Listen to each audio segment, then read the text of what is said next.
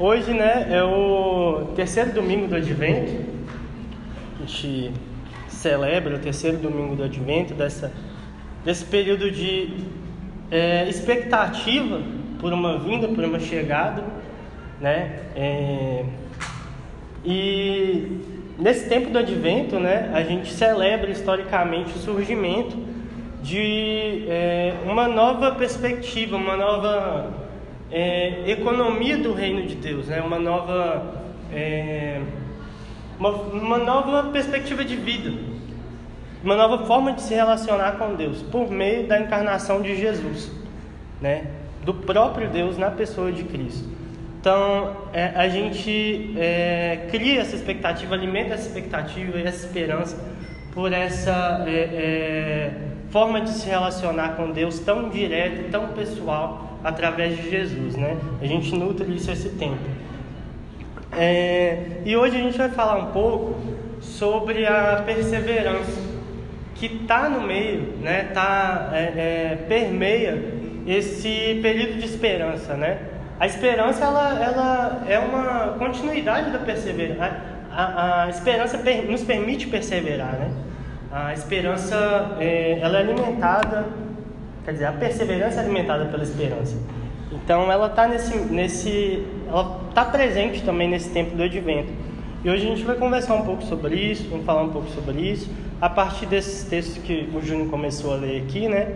Principalmente do texto do Evangelho, de Mateus, capítulo 11. É, e eu queria né, começar com uma afirmação de que até os profetas têm dúvidas, até os, os mais, vamos dizer assim, entre aspas, próximos de Deus, né? até os que é, são é, é, mensageiros diretos de Deus. Tem dúvidas, tem momentos de, de, fraqueza, momentos de confusão de coração, né? É, e, e no caso aí, né, o texto ele fala, ele apresenta a situação de João Batista. E João Batista quem era? João Batista era um primo de Jesus, viu Jesus crescer acompanhou Jesus, provavelmente brincou com Jesus quando Jesus era criança. João Batista era filho de Zacarias, né?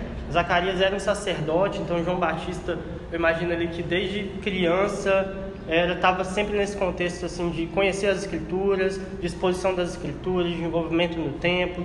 Então João Batista conhecia as profecias assim de, de e salteado, de trás para frente, conhecia Jesus pessoalmente, Maria, né? E enfim, estava ali em todo esse contexto. E mesmo assim, João Batista ele se questiona se Jesus era o Messias, era essa esperança, né? Era essa resposta esperada por tanto tempo e anunciada pelos profetas, né? É... E aí, o que Jesus fala sobre João Batista? Eu vou ler aqui porque o trecho que eu coloquei ele está incompleto. Eu acho que o, o verso 11 ele, ele é, contribui bastante para para nossa compreensão. É... O que, que Jesus disse sobre João Batista, né? Então, o que fostes ver no deserto? Um profeta? É, eu vos afirmo que sim, e mais do que um profeta. É dele que está escrito: Eis que envio o meu mensageiro à tua frente, e ele preparará o teu caminho diante de ti. Em verdade vos digo que dentre os nascidos de mulher não surgiu nenhum maior do que João Batista. E no entanto, o menor no reino dos céus é maior do que ele. João Batista não era nada mais, nada menos do que a pessoa que ia preparar o caminho para o Messias. Então, assim, é, ele sabia, sabia, os sinais que tinha que esperar, né? Para confirmar que, era, que Jesus era o Messias. E mesmo assim, ele, ele, ele tem dúvidas, né? É, e tem momentos, né, que a gente está no meio de tanto caos, de tanta confusão, de tanta dificuldade do, do famoso deserto, né? A gente está passando pelo famoso deserto. E aqui no caso João Batista estava, é, além do deserto, literalmente que ele estava, né? Que ele passou o tempo todo anunciando. É, Jesus ele estava num deserto mais seco ainda, que era na prisão, né? E preso por, por motivos injustos, né, por motivos de perseguição e é, um momento conturbado, né? É, e no texto de Isaías 35, versos 3 e 4, que o Júnior também leu agora há pouco, é, Isaías nos convida a fortalecer as mãos abatidas, revigorar os joelhos cambaleantes e dizer aos corações conturbados, né, aos nossos corações conturbados, sede fortes, não temais.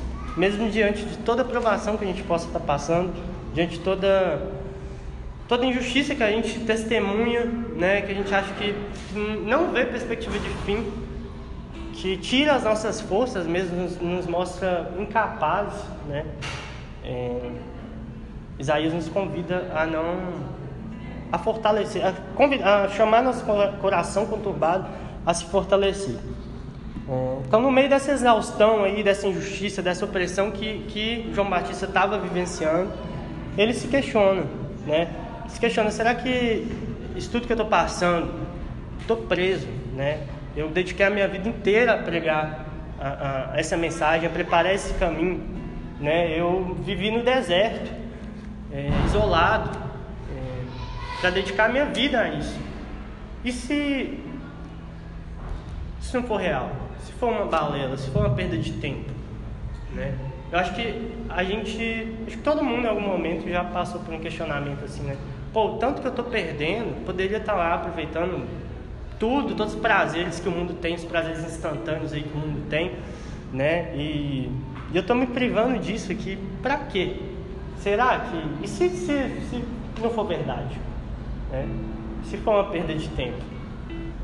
É, e diante desses momentos, desses questionamentos, que são agravados pelas situações de injustiça, situações de sofrimento que a gente passa, né? Acho que quando está tudo tudo bem, né? Quando a gente está tá tudo frutificando, prosperando, eu acho que é mais difícil a gente se questionar. A gente questionar os motivos, né? Que por que, que a gente está tá seguindo. Quando os frutos começam a aparecer. Mas quando, quando eles não aparecem, quando está sequidão, né? É... Enfim, João Batista estava em um momento parecido. É... Então, mesmo os mais fiéis podem se encontrar com as mãos abatidas, com os joelhos cambaleantes, com os corações conturbados, com medo e com dúvidas. Né? É, e é interessante observar, né, uma, um parênteses aí, como que o reino de Deus se manifesta. Se for pensar o povo, o povo judeu ali na época, ele estava debaixo de uma opressão muito, muito intensa do Império Romano. Né? Era uma opressão política é, e que atingia todos os âmbitos da vida dos, dos judeus, né? A, a, expressão religiosa, enfim, atingia tudo. E a questão financeira também, os impostos exagerados, injustos. E eles, esse povo estava, e eu estava ouvindo, né? É, água, só água. É, eu estava ouvindo é, no podcast esses dias aí que a opressão dos romanos é, comparada com a opressão que os judeus vivenciaram no Egito, era bem pior, era bem mais intensa. Né? O poder do Império Romano era muito, ma muito maior que o, que o Império Egípcio. Então, esse povo ali nesse contexto, ansiando por esse, por esse Messias prometido né, há muito tempo, que nada de aparecer, é, esse novo reino, né, esse novo reinado de justiça, de paz, né, de fim da opressão, ele começa como? Ele começa com um cara no deserto, comendo gafanhoto, mel, né, se vestindo de pele lá, de não sei. É...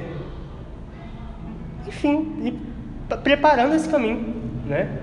É... Começa por pobres, um pessoal perdido que Jesus estava chamando ali para seguir ele é, um profeta no deserto, por pessoas que duvidam, pessoas cansadas, com corações confusos, né? Então o reino de Deus começa assim. Ele não começa com tanques de guerra, ele não começa com é, uma vinda cinematográfica hollywoodiana, né, de Jesus.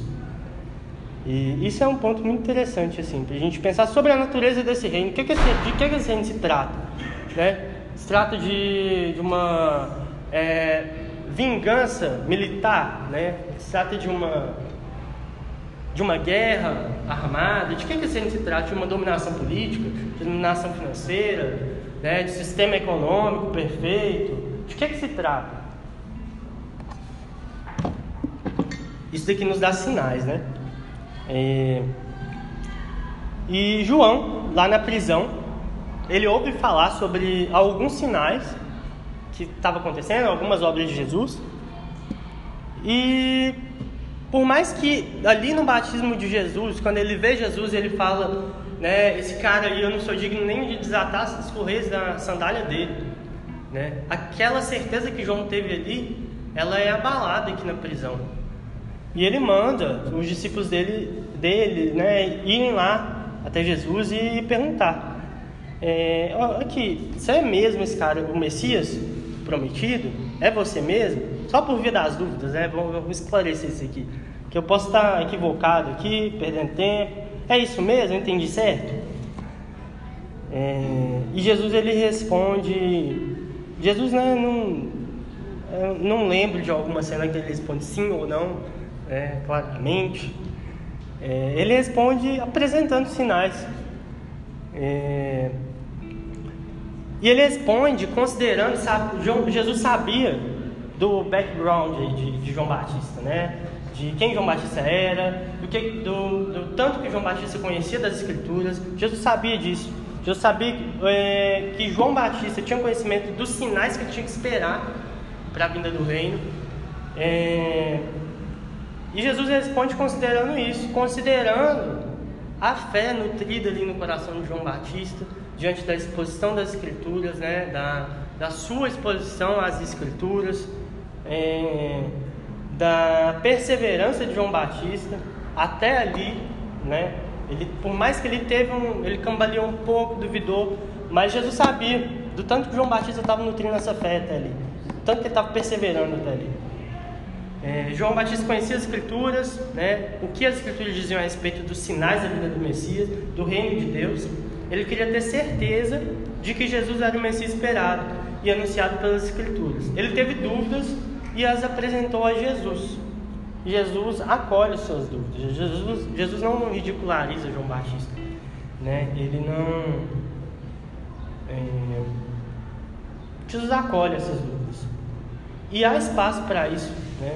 É, mesmo é, o, o, o, mais, a pessoa mais, mais fiel, ela, tem, ela tem seus momentos de dúvida, ela, ela é humana. Né? E, e a sinceridade é acolhida por Jesus. É, e não há problema em ter dúvidas, né? Você só precisa procurar as respostas da forma correta. Ser humilde. Acho que isso aqui passa muito por humildade também. João Batista podia falar assim: não, eu sou um profeta, eu sou é, filho de Zacarias, né, do sacerdote. Eu sou é, a voz do que clama no deserto. Né? É, tá mais que óbvio que é isso aí, que, que é Jesus. E mesmo se não tiver tão óbvio assim, eu não vou deixar transparecer. Né? Mas ele, ele, tem essa posição de humildade diante de Jesus. E diante de Jesus não tem porquê a gente omitir as nossas aflições, omitir o que está que está incomodando nosso coração, que está tirando a nossa, a nossa noite de sono, né? É, as nossas dúvidas sobre coisas que talvez né, é, deveriam é, nos falam né, que deveriam ser muito claras e muito firmes em nós, mas às vezes a gente se questiona sobre essas coisas e Jesus acolhe essas dúvidas, esses questionamentos. E a gente não tem que, que, que ter vergonha disso, de ser sincero.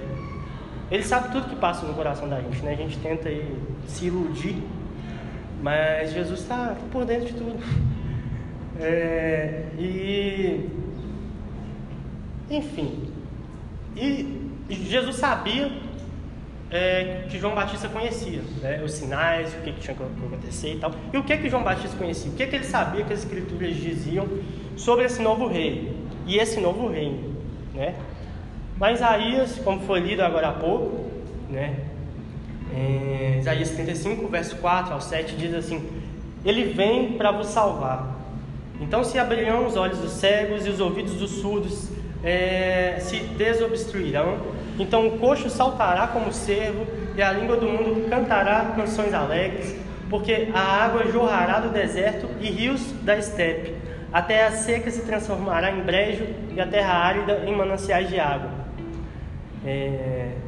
Salmo 146, versos 6 ao 10 agora. Ele mantém para sempre a verdade, fazendo justiça aos oprimidos, dando pão aos famintos. O Senhor liberta os prisioneiros, o Senhor abre os olhos dos cegos, endireita os curvados, protege o estrangeiro, sustenta o órfão e a viúva, ama os justos, mas transtorna o caminho dos ímpios. O Senhor reina para sempre. É, teu Deus, ó Sião, de geração em geração. É, João Batista conhecia todas essas características do reino de Deus. João Batista sabia do que se tratava o reino de Deus. Né? Que não era de é, intervenção militar, intervenção é, proletária, intervenção seja lá do que for, entendeu? É, que não era é, uma, é, é, é, um combate militar ao Império Romano, que não era por força, por violência, mas que era pelo amor, que era pela justiça. É, e, e diante disso, como Jesus responde João Batista, né? É, pensa aí, pensa aí. Você tá, você já está treinado a reconhecer alguma coisa, né? Você está treinado a reconhecer. Por exemplo, pegar a minha, minha profissão, né? Eu sou sociólogo. Tem algumas coisas que a gente é treinado, eu acho que todo mundo na sua devida profissão é treinado a reconhecer tá, algumas coisas, né? É, por exemplo, algumas, algumas, eu estava estudando criança, quer dizer, adolescente em cumprimento de medida socioeducativa, né? Que, que cometeu ato infracional, né? Que a gente, análogo a crime, para adolescente a gente não chama crime, porque crime, enfim, crime é para pessoas maiores de 18 anos, né? A gente chama de ato infracional. É, e aí, são adolescentes com histórias de vidas bem difíceis, sabe? Com é, condições familiares muito precárias. É, sim, realidades que eu não tive contato pessoal com essas, com essas adolescentes, só de ler documentos públicos sobre eles, né, documentos jurídicos, nem é, é, não foi nenhum relato. Em, em, vários eu chorei, sabe? Em vários eu, meu olho suou, assim. Porque são realidades muito pesadas que eu imagino que eu não daria conta, entendeu? De passar por aquilo. É... E aí, dentro dessas, dessas realidades, dessas vivências desses adolescentes, né, situação de, de abuso sexual por parentes, por pai, por mãe, situação de exposição à luz de droga, né, muito cedo, é, situação de assassinato de parente próximo, é, vivência em contexto com concentração de violência, com boca de fumo, criminalidade e tal. É, enfim. E diante dessas histórias, todo esse contexto, né, é, eu fui treinado a identificar né, que tal característica pode corresponder à vulnerabilidade social em tal âmbito. Né? Que tal característica corresponde à vulnerabilidade social no âmbito familiar, o que é vulnerabilidade social, isso pode ser considerado vulnerabilidade social ou não. Então, assim, tem toda uma definição, um contexto, uma, um conceito que a gente é treinado com base naquilo, né? para olhar para a realidade e identificar, né? para pensar, esse é mais vulnerável que esse, né? esse daqui tá, precisa, tem uma prioridade a mais de ser, ser cuidado, ser acompanhado do que esse, enfim. João Batista, da mesma forma, João Batista ele foi treinado ali durante toda a sua vida para reconhecer esses sinais, para olhar e falar, olha, é, como diz os textos aqui, né, em Isaías, é, os cegos estão vendo, os surdos estão ouvindo, né, os coxos estão andando, né, é, nos Salmos também, os prisioneiros estão sendo libertos, apesar de que ele estava preso, né, apesar de que ele estava preso. É, o órfão e a viúva estão sendo sustentados, né? o evangelho está sendo anunciado aos pobres e ele é treinado a isso. E Jesus sabe disso. Né? Então a resposta de Jesus né, não é nada mais, nada menos do que e te contar João o que estás ouvindo e vendo. Os cegos recuperam a vista, os coxos, os coxos andam, os leprosos são purificados, os surdos ouvem, os mortos ressuscitam, os pobres são evangelizados. Né?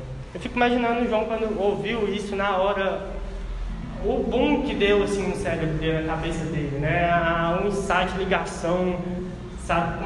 Todos os pontos se ligaram, assim. Quando ele ouviu isso, ele falou: é isso, é isso, não precisa de mais nada, não precisa de sim ou não, né? Eu, eu estou vendo, estou ouvindo, é, não preciso de mais nada.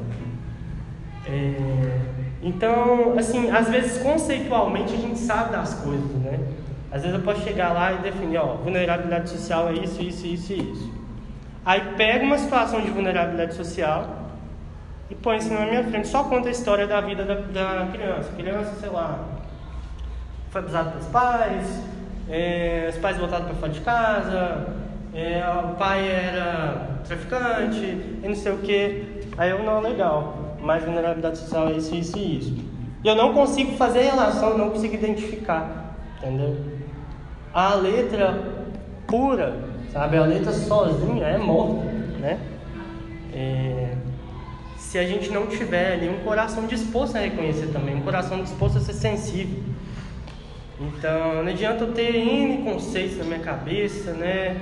Eu acumular conhecimento e não acumular e não colocar em prática, não é, é dispor meu coração a, a praticar aquilo. Então, é, então, às vezes, conceitualmente, a gente sabe das coisas, mas fica. Também né, tem isso. Às vezes a gente sabe das coisas conceitualmente, mas falta uma realidade para a gente identificar aquilo que a gente, que a gente analisou, que a gente conhecia antes, teoricamente. Né?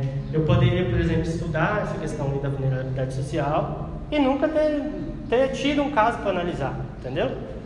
É, e eu fico na expectativa de ter um caso, de ter uma coisa prática para eu ver e falar isso. É, o que eu vi lá realmente acontece na vida real. É, eu coloquei um exemplo aqui, por, né, porque essa questão de a gente saber conceitualmente, às vezes fica faltando uma coisa ou alguém para certificar, para nos certificar, eu coloquei um exemplo aqui, é, que eu, talvez não seja o melhor, né? Mas, por exemplo, é, quando a gente, sei lá, quem faz terapia ou já fez, vai no psicólogo e você já sabe ali o que está rolando, você já sabe o que você tem que fazer, entendeu? Mas aí você chega lá, conta a história e o psicólogo te fala a mesma coisa que você já sabia. Entendeu? Isso já aconteceu várias vezes comigo. Aí você paga para isso, não é de graça, entendeu? É, assim, valorizando o trabalho de psicólogo. Né? Porque, não, vou falar, eu vou falar aqui. Isso é muito importante, porque a gente precisa de validação, né? A gente precisa de. É, a gente precisa de validação, precisa que é, é, é, é as pessoas confirmem que estão junto com a gente, que a gente realmente está vendo o que a gente está vendo, que realmente é aquilo. Então, assim, trabalho psicólogo vai muito além disso, né? É, mas assim, às vezes isso acontece, isso é importante também, isso também está tá dentro do processo. Mas às vezes acontece isso, a gente sabe da coisa, sabe? E sei lá, a gente é, precisa de pagar para alguém mostrar isso pra gente. Né? Mas assim, tudo bem, sem desvalorizar, viu, Romário? É... Mas enfim, e aí João sabia disso, ele precisou que Jesus confirmasse, que Jesus é, trouxesse nessa né, essa palavra de confirmação para ele, ele falar, é isso, eu estou certo, estou no caminho certo, posso perseverar, posso continuar aqui, é isso mesmo. É isso dá força para a gente continuar essas essas confirmações, seja alguém falando com a gente não está no caminho certo, ou seja coisas acontecendo que mostram, sinalizam que a gente está no caminho certo, isso dá força para a gente continuar, dá perseverança, né? nos ajuda a perseverar. É, por isso, né, é, é, a importância também da, da comunhão, né, porque é, entre, entre o povo de Deus, né, a gente se instrui uns aos outros, a gente se alerta uns aos outros, né? A gente relembra, recorda uns aos outros do que, que a gente está esperando, pelo que a gente vive. Então a comunhão também faz parte disso, é muito importante para a perseverança. É... Então as palavras de Jesus aí foram ao encontro do que estava firmado no coração de João, do que estava gravado no coração dele, era a esperança nas promessas de Deus, né? Promessas em relação à injustiça que João vivenciava, via e sofria, em relação ao sofrimento humano, todas as formas de opressão, toda a angústia humana, né, toda a, a toda a condição existencial humana ali. Jesus mostrou essa resposta, essa resposta esperada por João e por todo o povo judeu ali. E dentro de cada um de nós também, né? Dentro de cada um, cada ser humano tem essa, esse anseio aí por essa, por essas respostas. Então as palavras e obras de Jesus validaram essa esperança no coração de João.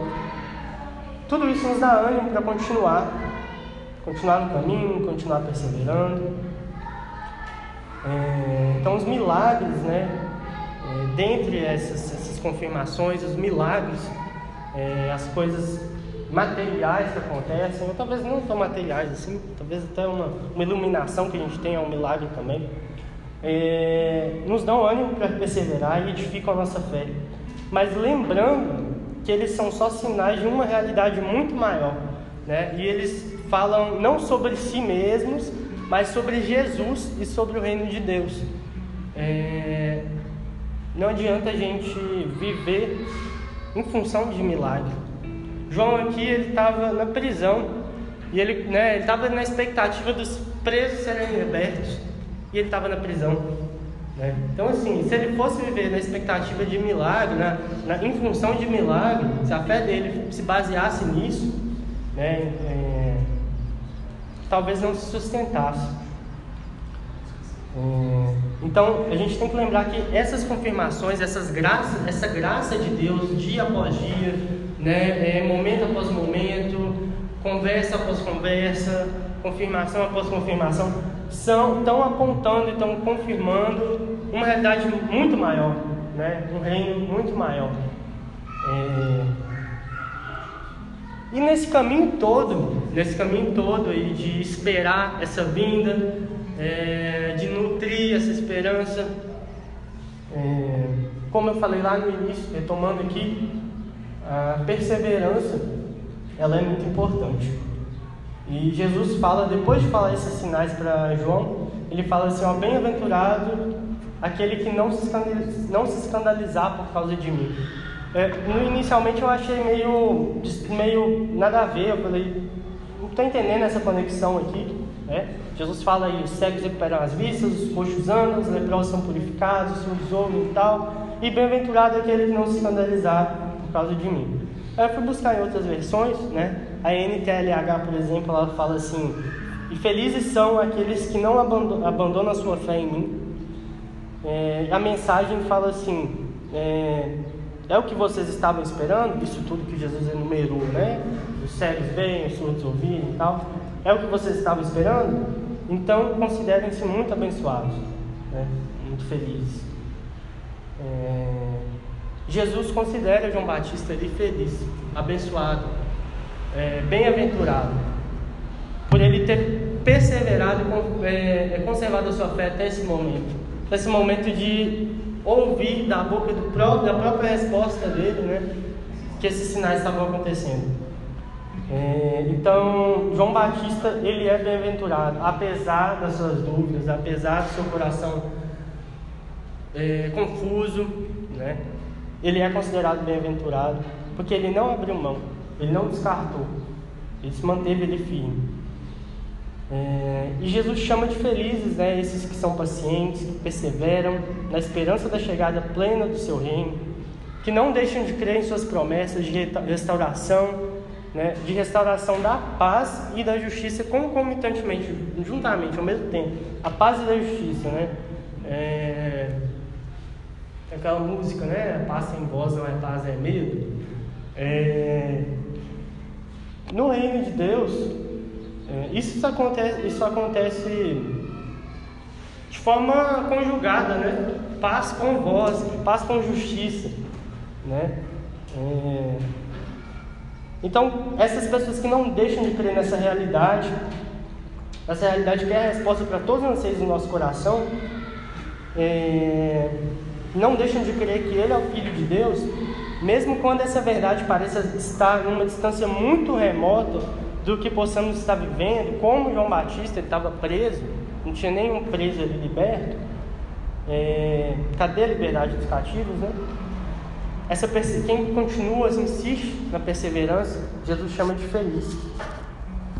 É, assim também, vós esperai com paciência e fortalecer os vossos corações, porque a vinda do Senhor está próxima. Tomai como exemplo a vida de sofrimento e de paciência dos profetas que falaram em nome do Senhor. Notai que temos por bem-aventurados os que perseveraram pacientemente. É, Tiago 5, né, verso 8 e 10 e 11. É, vamos tomar como exemplo esses profetas, desde Isaías, desde o salmista, né, é, desde João Batista, essa perseverança, esse exemplo de perseverança, é, de sofrimento, de paciência, porque a gente vai ser considerado juntamente com eles bem-aventurados.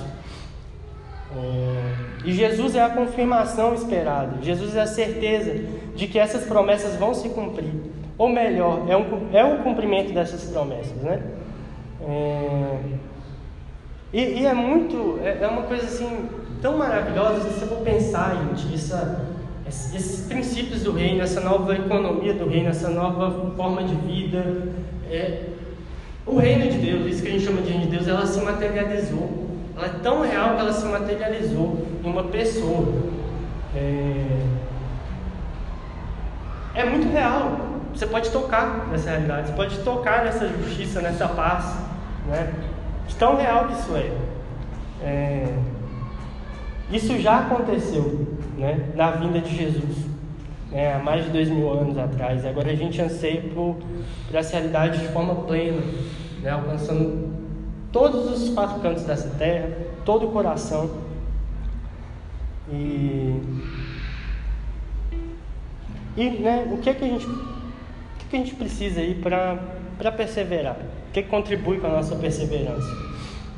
Queria ler uma citação do N.T. Wright. Eu queria buscar qual livro que era, mas não deu tempo. Mas é uma citação que aponta o que a gente deve olhar, né? Se você quiser saber quem é Deus, olhe para Jesus. É, se você quer saber o, o, que significa ser humano, olhe para Jesus. Se você quiser saber o que é o amor, olhe para Jesus. Se você quiser saber o que é o sofrimento, olhe para Jesus. Mas você não é apenas um mero espectador nesse drama, né?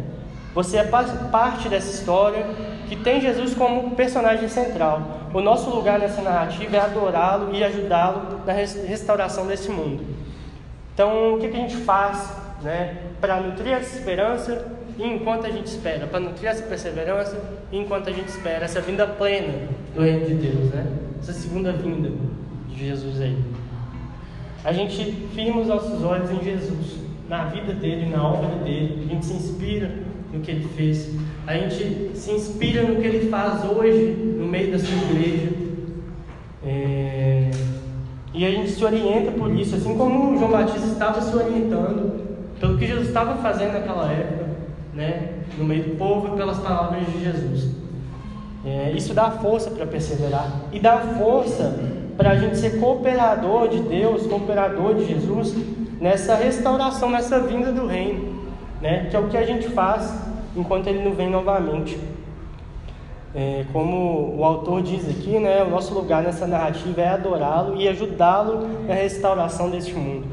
Então, eu queria convidar né, você a olhar para Jesus diariamente, né?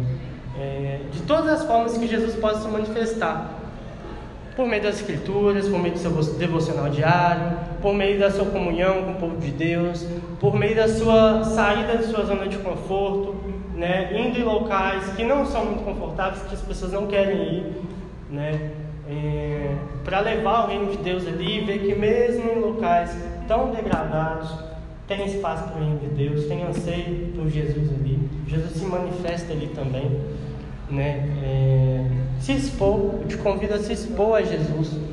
É, a se expor também, né, a, a, a, expor as suas dúvidas e as suas questões mais sinceras que você tem, que às vezes acha muito ridículo, acha muito sinal de incredulidade, talvez, você expor isso. Né? Mas exponha para as pessoas certas, exponha para no lugar correto, né? Exponha no lugar que você vai ter acolhimento quanto a isso. Né? Não há lugar melhor para fazer isso que em Jesus, seja na sua igreja, né? seja no seu momento íntimo com Jesus, colocar essas questões. É, então eu queria te convidar a isso, né? E, e eu oro para que Cristo venha, sim, sanar nossas dúvidas, curar nossas enfermidades, aliviar nossas angústias e aflições, mas também oro para que Cristo se revele todos os dias a nós como a grande resposta guardada no meio né, dessa a gente tá, a gente vive né, constantemente essa fissura por novidade, por uma é, é, é, é, é falo, por uma resposta plena, né? Por uma coisa pela eureka. E a gente vive é, essa fissura por isso. E essa crise de abstinência quando a gente entra numa rotina, a gente entra numa situação que virou rotineiro.